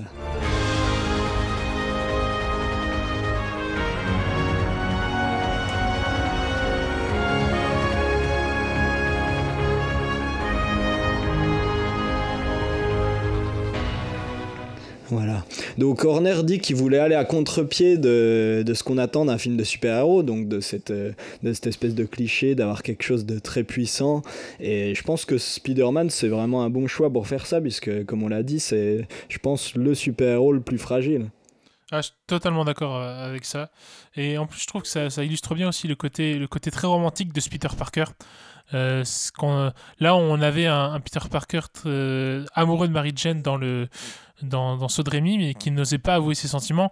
Là, on a quand même un Peter Parker à la fois romantique, à la fois euh, comment dire, euh, qui ose, qui ose et qui, qui est amoureux de Gwen et c'est son premier amour, mais qui aussi va vers elle. Quoi. Là, où on avait vraiment un Peter Parker amoureux, mais vraiment très très timide, qui n'osait pas avouer ce qu'il ce qu'il ressentait au niveau de, des Sp- Spider-Man de Sam Raimi. C'est vrai, c'est vrai. D'ailleurs, moi, j'avais un peu envie de le baffer, celui de Sam Raimi. C'était un peu interminable, cette histoire d'amour. On est d'accord, on est d'accord. Voilà donc pour Horner, qui donc on n'a pas présenté, mais James Horner, il est surtout connu pour avoir fait les musiques de James Cameron avec Avatar ou Titanic. Et malheureusement, c'est un compositeur qui nous a quittés dans un accident d'avion qu'il pilotait lui-même euh, en 2015. Voilà. Mais il nous avait dit qu'il savait piloter, il nous avait pas dit qu'il savait pas atterrir. Voilà, c'est ça. Donc après Horner, euh, il va refuser de faire le 2, il va refuser de faire Amazing Spider-Man 2 et c'est Hans Zimmer qu'on va appeler parce que là Mark Webb il veut un film beaucoup plus super-héroïque, beaucoup plus euh, de divertissement euh, finalement et donc pour ça on va appeler Zimmer et alors là ce qu'il va faire Zimmer c'est qu'il va faire ce qu'on appelle les Magnificent Six qui est en référence bien sûr au Sinister Six dont on a parlé tout à l'heure qui est un peu le Suicide Squad de Marvel euh, les Magnificent Six, c'est qui? C'est six musiciens euh, que Zimmer admire, qui va appeler pour faire la BO avec lui. Il y a quand même des pointures, euh, puisqu'on a Pharrell Williams, donc Junkie XL, qui composera avec lui beaucoup de musique. on a Dave Stewart, qui est le guitariste de Eurythmics, le groupe euh, qui fait le célèbre Sweet, Dreams Are Made are of This. made of this. Exactement. Et on a Johnny Marr, le guitariste des Smiths, qui en ce moment compose euh, la musique de No Time to Die, le nouveau James Bond, avec Zimmer justement. Donc il l'avait déjà repéré à ce moment-là. Donc euh, ce qu'il va faire avec ses, ses musiciens, c'est qu'il va s'amuser. Euh, en fait, il va opposer donc le gentil qui s'appelle Spider-Man et le méchant qui s'appelle littéralement Electro. Donc il va en profiter pour opposer cette vision qu'on avait euh, Williamsienne de la musique de super-héros et euh, la version moderne électronique euh, qu'on a maintenant avec Zimmer qui adore euh, expérimenter et utiliser des synthés et tout ça et tout ça. Donc ce qu'il va faire c'est que à travers ces deux personnages, il va opposer le symphonisme hollywoodien et l'électro euh, zimmermienne euh, à la mode. On peut écouter ça avec les deux thèmes. Ce qui est assez drôle, c'est que les deux pistes s'appellent I'm Spider-Man and I'm Electro. Voilà, donc c'est assez clair qu'il voulait faire ça. On écoute le thème de Spider-Man qui va donc être euh, ce cliché de thème de super-héros euh, à la Williams, avec des corps, etc.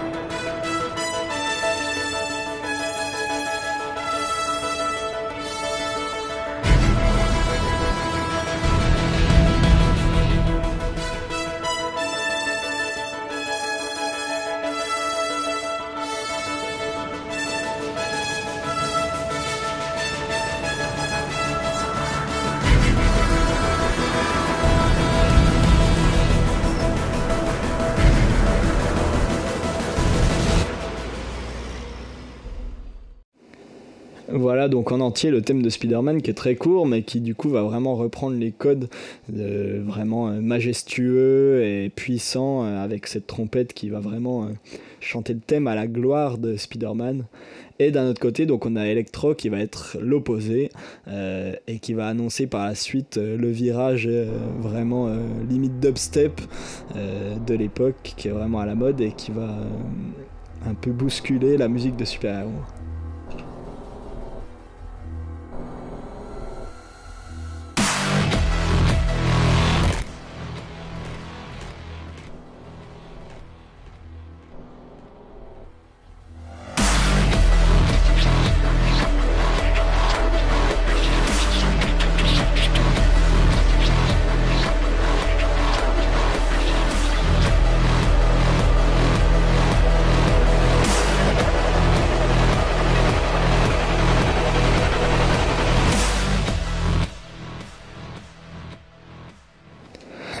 Electro.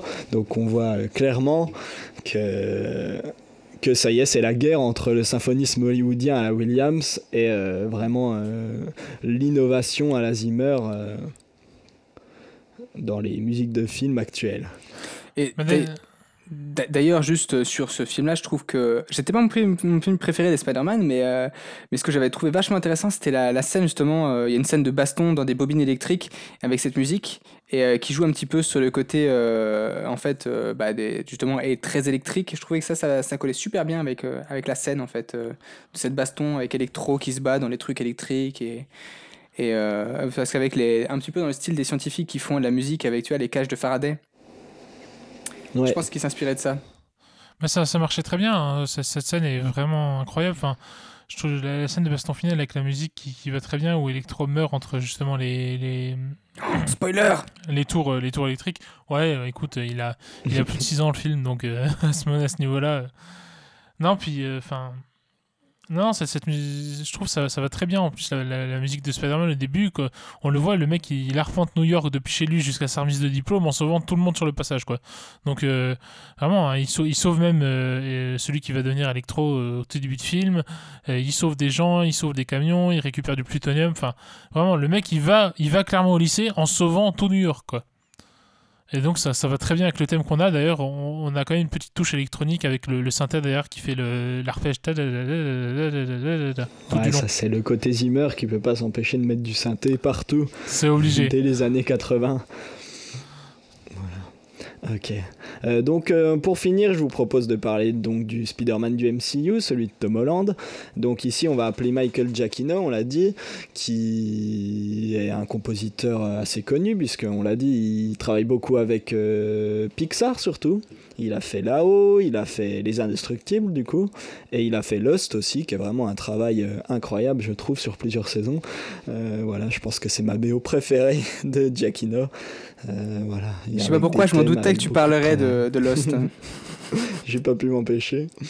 Donc euh, Giacchino, il travaille beaucoup sur l'hommage et la citation. C'est pour ça on va retrouver vraiment un thème héroïque à la Williams. On sent que lui, il est vraiment plus old school.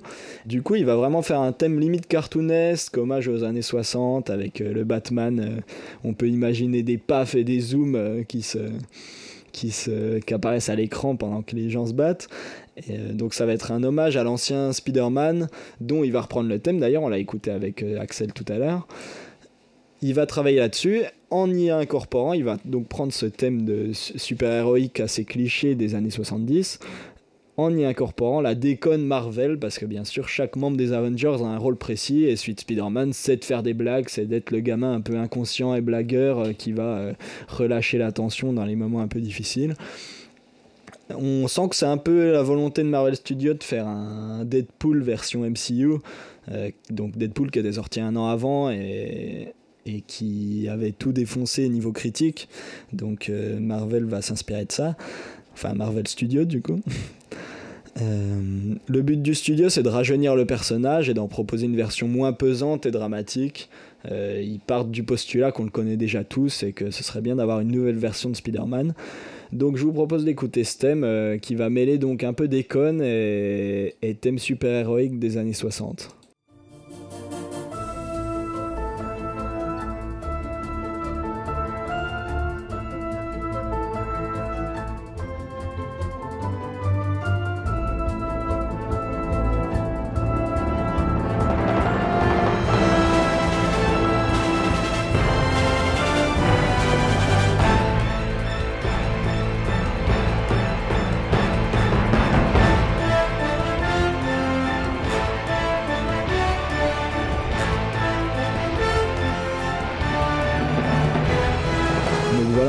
Départ qu'il y a vraiment des petits pizzicato et que c'est vraiment euh, une volonté presque humoristique et que ça passe bien pour des scènes un peu marrantes. Et petit à petit, ce même thème va se transformer euh, grâce à l'instrumentation pour laisser place à des gros corps et des cuivres et quelque chose de beaucoup plus imposant. euh, qui va donc montrer la progression de Spider-Man de simple ado à super-héros euh, hyper fort. Même si on n'a pas cette dimension un peu loser euh, chez Marvel, on l'a beaucoup moins que dans les deux autres versions de Spider-Man. Et ce qui est, euh, ce qui est marrant, c'est que c'est une des bandes originales au final du MCU qui est des, plus marquantes. Et c'est presque dommage qu'elle n'ait pas été plus mise en avant en fait. C'est parce que euh, en fait, on la retient pas forcément dans le film, mais en l'écoutant, moi, je la trouve vraiment classe. Et voilà, c'est presque dommage qu'elle soit pas plus mise en avant. bon, il y a quelques scènes qui la mettent en avant, mais mais c'est pas aussi marquant que, que, dans les précédents Spider-Man où vraiment la musique était presque un personnage.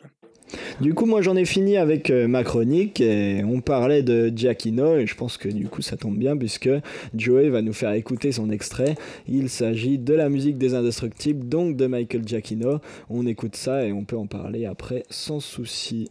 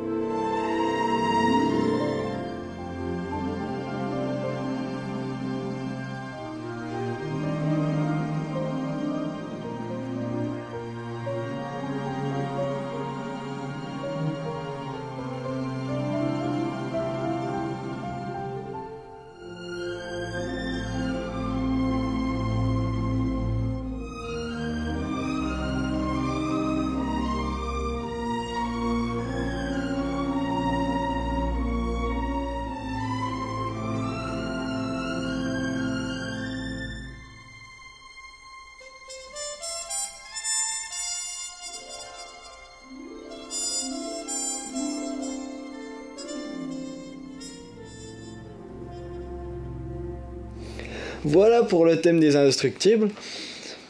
Alors non mais c'est un thème incroyable parce qu'en fait euh, ça, résume à la fois le film et à la, fois tout, tout, tous les toute la famille part en fait. Euh, on a on a dès le début ce, thème qui, euh, qui qui nous fait penser à Monsieur Indestructible. Ensuite on a on a la rapidité on a le qui nous fait penser à Flash Dash en, anglais le, fils. Ensuite on a les, les petites la petite séquence un peu beaucoup plus faible type infiltration c'est soit Elastigirl, soit Violette. Pour moi, Violette qui a des pouvoirs d'invisibilité, comme vous le savez. Et euh, ce thème revient avec les gros les cuivres quand ils mettent des, grosses patates, comme on appelle dans le milieu du brass band. C'est les coups de poing de Monsieur Indestructible. Après, quand on a des passages un peu plus euh, lié, c'est Elastigirl, clairement. On a même un petit passage de Jack Jack à la, toute fin du gros thème avant de passer sur la partie beaucoup plus, euh, beaucoup plus infiltration. Euh, Jack Jack qui a plein de pouvoirs, euh, se transforme en métal, en petit diable, en, en torche humaine. Voilà. Ensuite, on a tout ce petit passage d'infiltration. Donc, après avoir eu les super-héros qui reviennent à l'anonymat, puis l'infiltration dans la base de, Syndrome avec Elastigirl, le Monsieur Indestructible au début, etc. Et à la toute fin, on a ce petit saxophone euh, euh, soprane qui, pour moi, c'est l'allusion telle de, de Frozone. Vous savez, le personnage joué par Nick Fury. Voilà, clairement, à chaque fois qu'on voit Frozone, il y a ce petit sax soprano euh, quand il, engueule sa femme pour savoir où est-ce qu'elle a foutu son costume et tout. C'est pour moi, la, la musique est incroyable déjà de base, elle donne trop la pêche, et puis elle résume vraiment et la famille part et le film, quoi. Ouais, mais c'est un, un excellent choix de musique. euh, forcément, je l'avais, on l'avait joué avec euh, l'Orchestre Universitaire de Besançon. C'est déjà hyper costaud à jouer. Euh, D'ailleurs, là, au début, c'est quand même du, du 5 temps, mais euh, il y a euh, c'est trois temps, c'est deux temps ternaires et trois temps Ouais. binaires. Donc c'est- il y a une alternance ternaire-binaire, ce qui est super Qui compliqué à rappelle jouer, en un fait. peu euh, Mission Impossible pour le coup. Ouais, ouais. Ah bah c'était le but, je pense. hein. Vraiment, mais de là. Ah bah, euh, ça c'est clair qu'on sent, là on l'a dit tout à l'heure, mais on sent clairement le- les influences des années 60-70, on sent du John Barry pour James Bond, on sent Mission Impossible à Le Chiffrine, euh, c'est sûr que Ouais. ça vient de là, hein. c'est très cartoonesque et on sent les coups de poing comme tu l'as dit. C'est ça, mais là, là où tu vois, on avait des musiques très symphoniques pour euh, les vieux films de super-héros et beaucoup plus d'électronique de temps long pour les nouveaux films, là on est vraiment dans un entre-deux où au lieu d'avoir une musique symphonique ou un truc très électronique, on a un vrai brass band quoi. Et je trouve ça génial. Non mais en vrai ouais c'est une musique qui est super complète aussi hein, donc euh, c'est vrai que j'avais aussi hésité à la mettre euh, et euh, pareil donc là c'est parce que j'ai vu que Joey euh, l'hésitait aussi à la mettre donc je me suis rabattu sur Spider-Man mais c'est vrai que non c'est les, les, les- elles sont toutes les deux euh, Spider-Man et, et celle-ci assez euh, iconique euh, Ouais, non mais. euh, de- de- de Les Indestructibles, on peut dire que c'est pas forcément un, fi- un- un vrai film de super-héros parce que c'est un Pixar.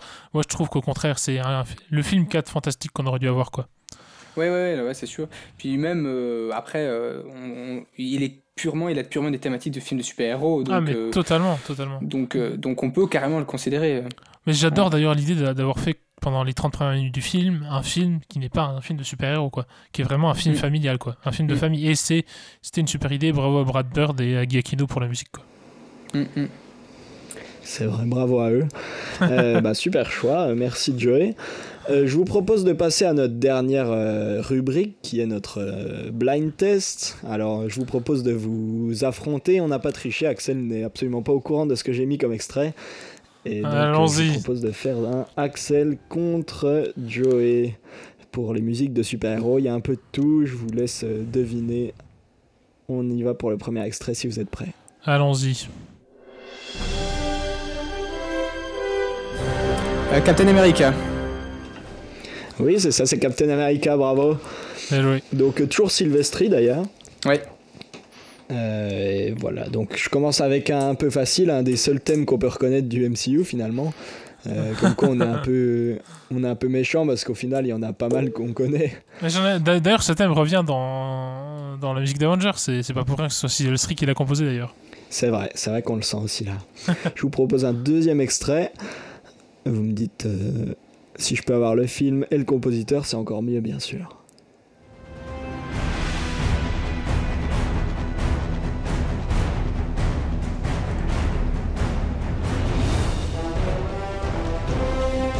Ah, ça c'est Iron Man 3 et c'est. euh, C'est Iron Man 3, bravo. Et j'ai plus le compositeur. Euh, attends, attends, attends, je vais la voir. Je sais qui c'est. Moi aussi, Je mais j'ai complètement zappé. Je te l'ai dit en plus. Ah. Quand, on a, quand on a bossé la vidéo, je l'ai- te l'ai dit, c'est ça le pire. Je sais qui Euh. c'est, je sais qui c'est, je sais qui c'est. Brian Tyler, non? C'est Brian Tyler, bravo. Ouais, bien joué. Bravo, mais le point revient quand même à Axel. Ah, c'est dommage. C'est Ouais, dommage. On peut, lui, on peut lui mettre un point aussi. euh. Allez, un point pour chaque. C'est toi qui notes, du coup, j'ai Je, vu? Je- je- je note, ouais, je note en même temps. Ouais, ok. Ok. On passe au troisième extrait tout de suite.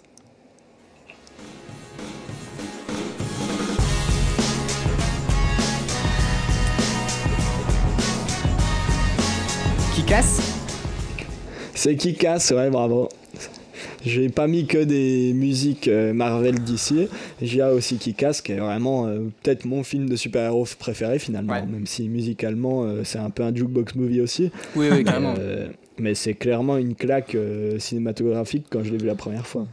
Dernier bon rôle de Nicolas Cage.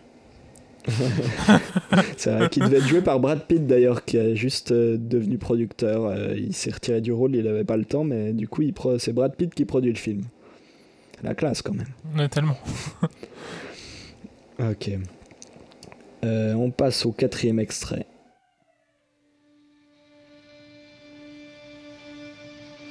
The Dark Knight. C'est le thème du Joker par Hans Zimmer.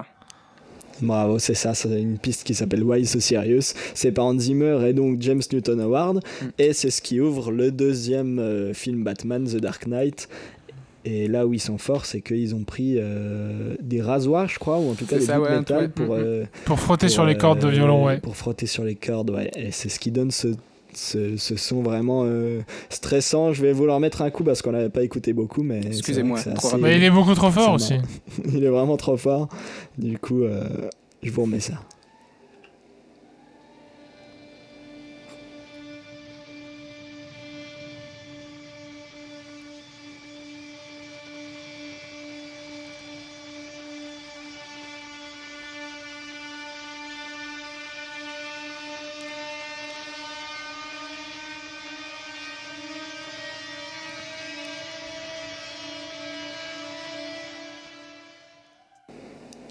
Voilà pour donc cette, euh, ces petites cordes. Bien sûr, le thème n'est pas ça tout le long. Après, on a un vrai thème qui part. Mais en ouverture, c'est quand même vraiment bien trouvé et ça marche vraiment très bien. Ah ouais, avec ce plan du, du masque euh, du Joker, avec, on recule et on découvrira plus tard dans le film que c'est le Joker qui tenait ce masque avant ce braquage. C'est ça. Avec ce braquage qui Assez, est assez bluffant de mise en scène quand même, cette Mhm. ouverture. Alors, euh, pour le cinquième extrait, je vais vous demander soit le nom du titre et l'artiste, soit le nom du film et l'artiste. Vous êtes prêts? J'accepterai pas une seule réponse, je veux au moins deux éléments.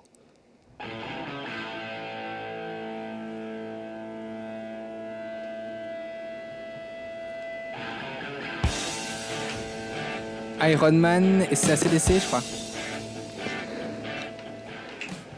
C'est Iron Man 2, mais je te l'accorde quand même, c'est ACDC, Ouais. ouais. Le morceau s'appelle Shoot to Thrill. Et on reconnaît bien là la patte d'ACDC, donc avec ce- cette guitariste rythmique qui part avant euh, la batterie qui rentre plus tard. Je peux même peut-être te dire que je crois que c'est- je crois que c'est la scène d'ouverture quand il est dans l'avion et qu'il va sauter pour arriver jusqu'à la Stark Exposition. C'est exactement ça, c'est cette scène-là.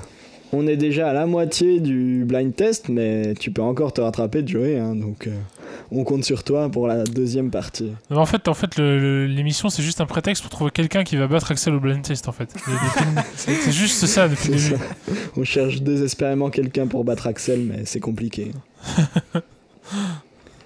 On va partir sur le sixième extrait.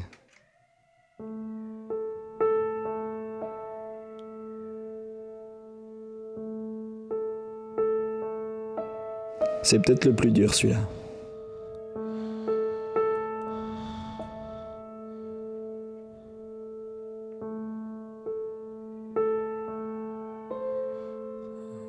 C'est pas BVS par hasard? Non, c'est pas BVS.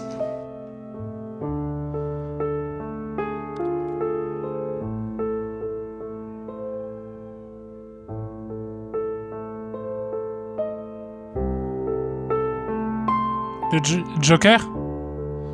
Non. C'est un peu dans cette mode-là des films un peu plus intimistes. euh, Limite euh, un film d'arrêt essai. D'auteur en tout cas.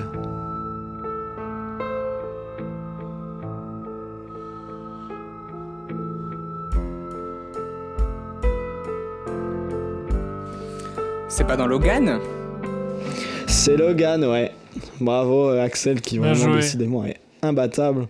C'est le thème de Logan, ouais, qui est vraiment euh, un super film euh, crépusculaire sur euh, Wolverine, qui a enfin eu le film qu'il méritait vraiment après toutes ces daubes qui sont sorties Et- entre-temps. non mais je, je- je tiens à dire quand même que sur ce- le deuxième film avec euh, le samouraï d'argent là, euh, j'avais gagné un pari avec Nils au cinéma, c'est-à-dire qu'il y avait à la fin le samouraï d'argent et il me dit je te parie 5 balles qu'il a ses yeux qui s'illuminent et le combat commence, les yeux du robot ne s'illuminent pas et le personnage meurt et puis je dis, ah, tu vois, j'ai gagné. Et puis il me dit, ah non, mais attends, il est pas mort. Et là, il se fait décapiter et je dis, bah là, euh, ça va pas trop s'allumer. et, et à la fin du film, j'ai eu droit à mon billet de 5 balles. Ouais, Juste oui, j'ai dû payer euh, sûrement un kebab pour ça. Il a payé son kebab. voilà, donc c'est peut-être pour ça que j'aime pas le film en fait. Je suis peut-être pas euh, complètement objectif là-dessus. Ok, on passe au septième extrait. Il va falloir être rapide, c'est vraiment facile. Wonder Woman, Wonder Batman Woman. vs Superman. C'est encore Axel, il est vraiment fort. C'est Wonder Woman, ouais, avec euh, cet incroyable violon électrique qui. Junkie XL, le compositeur. Ouais, et Zimmer, bien sûr. Et ça doit être un de mes thèmes favoris de Batman vs Superman avec le thème de Luthor, tiens, euh, au piano. C'est vrai que c'est assez incroyable. ce Sachant, de que c'est un thème qui revient dans son film solo, bien évidemment. Évidemment. Puisqu'ils ont de la cohérence complètement, contrairement au MCU. Allez, encore un clou dans le cercueil de MCU. ok. On passe au huitième extrait. C'est parti.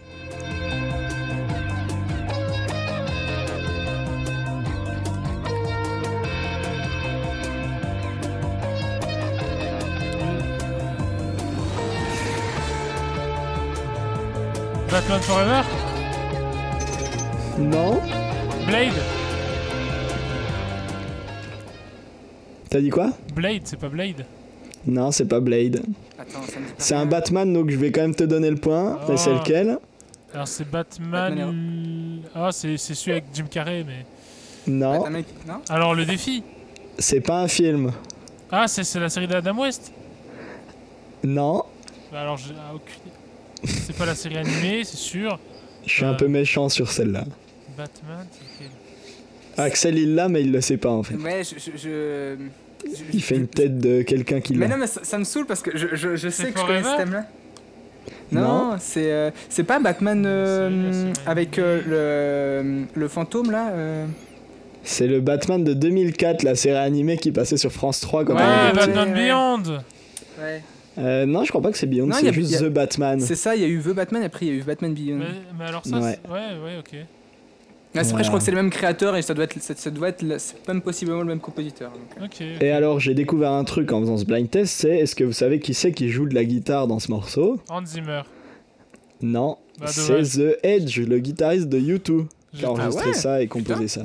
C'est ouf Voilà. ça. Donc comme quoi, pour une série que personne connaît, euh, ils ont quand même euh, invité du beau monde, ils y Non, croyaient. mais pour parler, pour parler Mais j'adorais de- cette série quand j'étais petit, du coup je me suis dit je vais vous la mettre. pour parler de super-héros et de U2, c'est d'ailleurs euh, U2 qui a composé les musiques de la comédie musicale Spider-Man. Voilà. Qui t'a qui t'a balancé des anecdotes sur U2, euh, on y va. Ah, je savais pas, c'est bon à savoir. Voilà. Ok, c'est marrant. On passe à l'avant-dernier extrait, vous êtes prêts?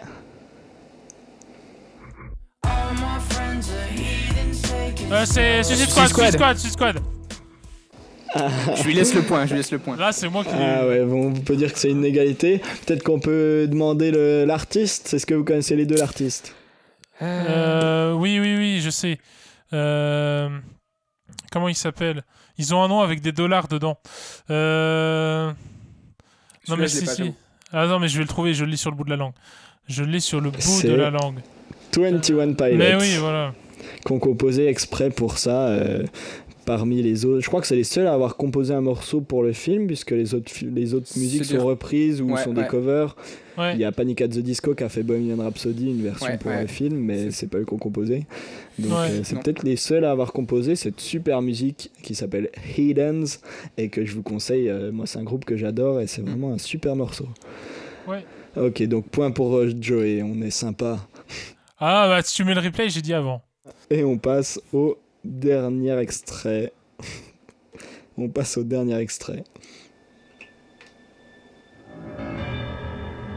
Ah bah le piano de Batman vs Superman, euh, Ouais. Lex Luthor. Il est vraiment incroyable. Ouais, Est-ce que tu aurais le nom de la track par hasard? Euh, le nom de la track, ça doit Euh, être. euh, Red, Cap- Red Caps are coming, c'est pas ça? Ouais, un truc comme ça. C'est ça, c'est The Yes. Red Capes are coming. Donc, euh, est-ce qu'on donnerait pas un point chacun puisque Allez. euh, Joey avait la track, on est sympa. Le- Du coup. Axel, pour les scores, euh, on a fait ce petit blind test. Bien, nous est sommes à, à 4 pour Joey et 8 pour moi. Ah non, mais c'est, il est beaucoup trop fort. Ah ouais, c'est vrai qu'il est quand même chaud. Non, hein. mais Donc, app- bravo appelez-moi. Axel d'avoir encore gagné le blind test. Bah, vous savez quoi Appelez-moi sur une émission Harry Potter, on va, on va- il va m'en rigoler. Ouais, Mais je ne a demande que ça, je ne demande que domaine ça. De, de prédilection. ah, c'est mon domaine de prédilection, Harry Potter. Tu- Tout, tout ce que vous voulez. J'avais un peu peur que tu nous sortes des films genre Daredevil ou Electra ou Ouais, euh, moi genre aussi. Ghost Non, Rider. bah, je me suis restreint au thème que je connaissais moi, donc c'est pour ça que j'ai un peu galéré quand même à trouver 10. Parce que j'allais dire, Ouais. euh, c'est- marrant quand même que t'aies mis le piano parce que juste avant je t'ai dit ah ouais le des meilleurs thèmes c'est avec Ouais, le piano. J'étais en mode ah, merde. Ah là là. Eh ben, merci beaucoup Joey d'avoir euh, participé à notre podcast. euh, C'était Bah, vraiment cool de t'avoir. Merci, merci à vous de m'avoir invité, c'était très très bien. Et du coup, on va peut-être se quitter avec une musique que toi tu as choisie. C'est le thème de la série Justice League en dessin animé. Tout à Euh. Est-ce que tu veux nous en parler un peu avant qu'on lance l'extrait? Alors, c'est un, thème que j'adore, mais vu que je pouvais pas le placer parce que c'est une série animée et non un film de super-héros, je me suis dit que, que ça- c'est un, c'est un thème très très court hein, qui dure une minute. Euh, en fait, ce que, j'adore dans ce thème, c'est vraiment la montée en puissance et le, côté divin de ces, personnages d'ici, là où les personnages de Marvel sont beaucoup plus humains. Moi, j'a- j'adore j'adore d'ici en comics, je, je lis quasiment que ça. Et je trouve que ce côté divin est tellement bien retranscrit dans cette musique. euh, on a vraiment un truc vraiment très héroïque, très, euh, très divinité qui nous protège, quoi. Voilà. Eh ben génial, on écoute ça alors et nous avec Axel on vous retrouve la semaine prochaine pour parler de James Bond. Allez bonne soirée au revoir. Salut tout le monde Salut, merci à vous.